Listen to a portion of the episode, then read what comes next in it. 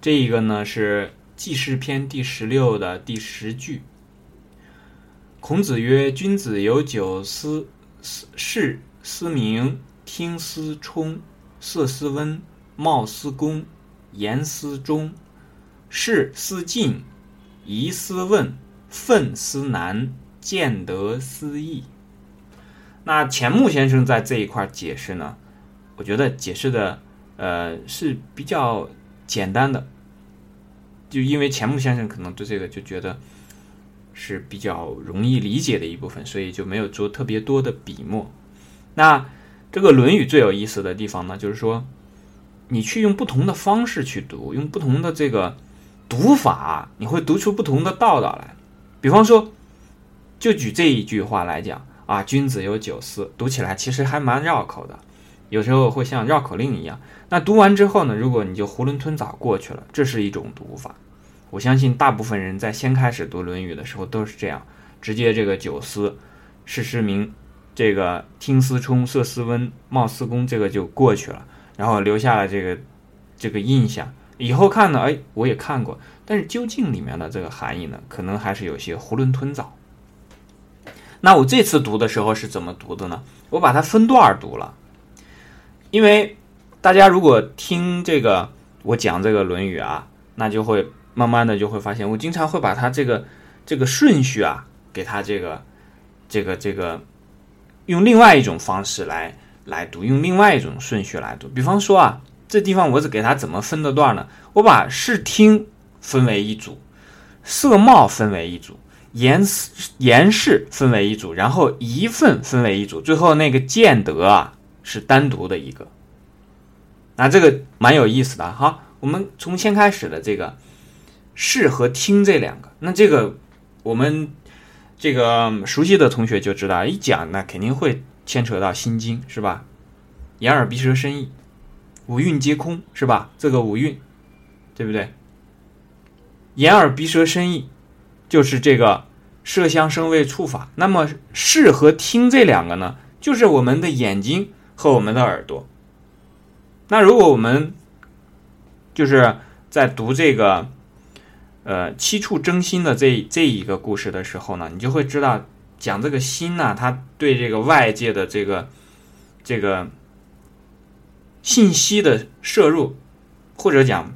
我把这这样讲，就把这事情讲复杂了。就说我们怎么看外面的世界，用心来看的时候啊，那其实你会发现心无所不在。那么这个里面的视和听呢，我怎么来理解呢？就是说你是用心来看来听，而不是我们普通讲的这个啊，我们的视力，我们的这个这个听力，而不是这个意思。因为如果那样的话，那何必加上这个思呢？是不是？比方说。视思明，那就是说，你看东西的时候啊，你要看到本质，你要用心来看到本质，对不对？因为这个思嘛，它是一个心田的意思。你在用心看的时候，你能看到本质，这才叫做明，是吧？那你用心来听的时候，你能听到人家跟你说的这个话的本质，那你才能够聪。那好，这个时候我们再把后面的字合回来，合起来就是聪明。对不对？那这个，我们把它重新用这个新的顺序一看，这个意思就太明白不过了。是听看到的、听到的，都用心去找到它的本质之后，用心去看明白、听明白之后呢，这就叫做聪明。那所以这个时候呢，我们看到的这个视和听。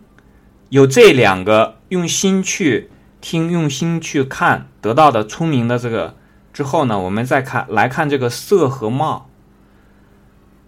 色一般来讲就是我们的这个这个这个整个人的这个外在的给别人的一个呃印象吧。其实这个色貌这两点其实讲的是差不多的。那么我们看你给别人的印象。首先讲的视和听呢，是说你怎么样去看外在的东西。那么后面讲的色貌呢，是说你给别人看来应该是什么样的？应该是恭，应该是忠。当然不是装出来的，因为这个《论语》从头至尾都要讲究一个诚字。那么如果你的色和貌是这种，让别人看起来，我们讲温是什么意思呢？就是说，别人看你的时候啊，他不会觉得说是很冷，是吧？温的反义词就是寒冷嘛，是不是？温暖就是寒冷嘛。别人看起来你觉得这个人很温暖，那这温暖其实有一层含义呢，就是说，这人呢和别人相处的时候啊，别人觉得相处怡然。啊，这个人，别人跟你在一起的时候呢，感觉蛮舒服的，蛮温暖的，这么个意思。那么，这个貌思恭呢，就是说，别人和你在一起的时候呢，能够感觉到你的这个恭敬，其实也就是讲的，你你是一个有礼的人，有礼貌的人。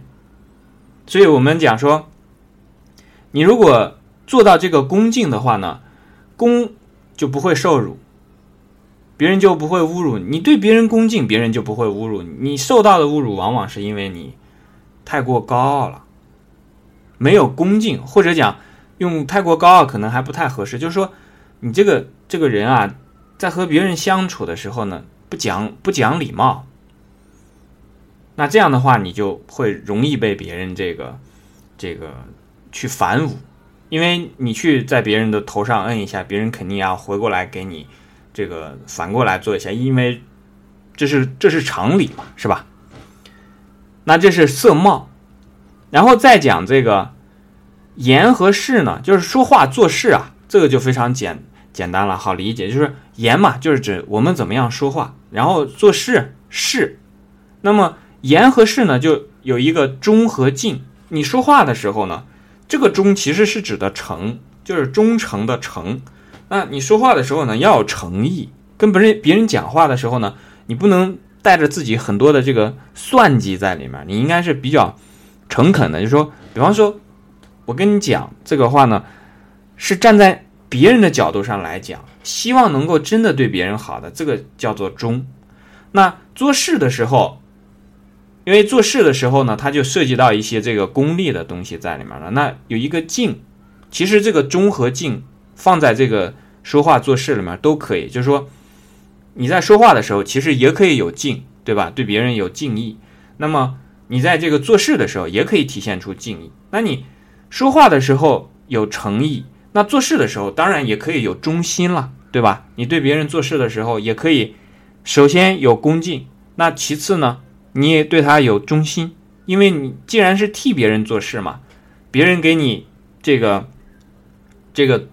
比方说发工资哈，举个例子，当然发工资未必叫事了，这个事其实，呃，有一些情谊在当中。